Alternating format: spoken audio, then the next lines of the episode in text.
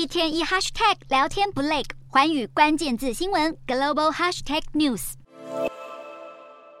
美中科技争霸战越演越烈。拜登政府去年通过总价值高达五百二十亿美元的晶片法，其中有三百九十亿美元的资金即将在今年六月开放补助申请。只不过天下没有白吃的午餐。美国商务部二十八日公布补助规定，表明想拿到政府资金可是有先决条件。首先，商务部要求拿到补助的企业必须跟政府分享特定比例的多余利润，还要节制购买库藏股，避免企业滥用政府资金购回自家股票，把纳税人的钱转交。交给股东，再来申请一点五亿美元以上资金的业者，必须先递交员工的托育计划，保证给员工高品质的孩童照护补助，让更多人愿意投入晶片生产。最后，商务部要求企业在获得补助后签署协议，同意限制海外半导体制造能力，尤其在中国等战略竞争国。美国商务部长雷蒙多再度重申，晶片法的用意是在扶植美国半导体制造，让供应链重返美国，同时确保美国国防部能取得现代武器系统所需要的。尖端晶片专家分析，晶片法的成功与否，关乎美国能否在全球市场领先中国，更是攸关美中两强战略竞争以及未来国际局势。